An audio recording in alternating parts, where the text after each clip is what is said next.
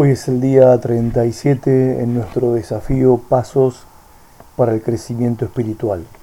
El tema de hoy, no tenés que olvidar. Dice Romanos 8:28.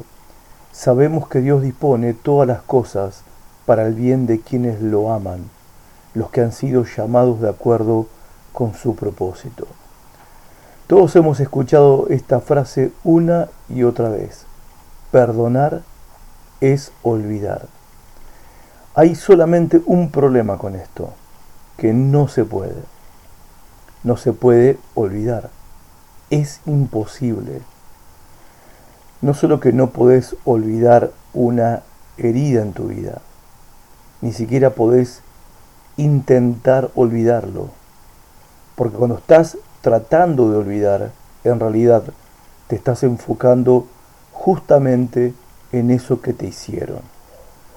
Por otro lado, Dios no espera que olvides una herida en tu vida.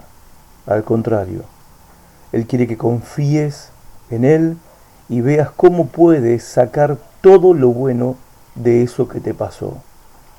Eso es más importante que olvidar, porque entonces vas a poder dar gracias a Dios por todo lo bueno que sacó de esa experiencia amarga no podés dar gracias a Dios por cosas que olvidás.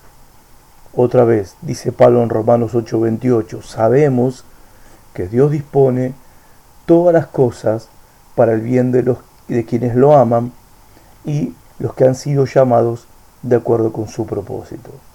No dice que todas las cosas son buenas para aquellos que aman a Dios, porque todas las cosas no son buenas, las cosas que nos pasan. El cáncer no es bueno, la enfermedad no es buena, la muerte no es buena, el divorcio no es bueno, la guerra no es buena, la violación y los abusos no son buenos. Hay muchísimas cosas que son malas. Ahora, no todo lo que sucede en este mundo es la voluntad de Dios. Pero Dios dice que Él va a sacar lo bueno de las cosas malas, de la vida, de tu vida, si confías en Él. Cuando te acercas a Él y le decís, Señor, te entrego todos los pedazos de mi vida, Él te va a devolver paz a cambio de tus pedazos. Él te da la paz en tu corazón que viene de saber que a pesar de no entender el dolor en tu vida, podés perdonar, sabiendo que Dios usará ese dolor para bien.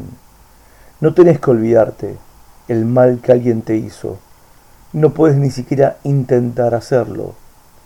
Pero Dios dice que no tenés que olvidarlo, solo tenés que perdonar y después ver cómo Él va a hacer que todo obre para tu bien. ¿A quién no perdonaste todavía? Porque no quisiste olvidar o soltar lo que Él o ella te hizo. ¿Qué necesitas hacer hoy para perdonar a esa persona? Y seguir adelante. ¿Ya viste a Dios hacer que situaciones difíciles en tu vida obren para tu bien? Pensalo.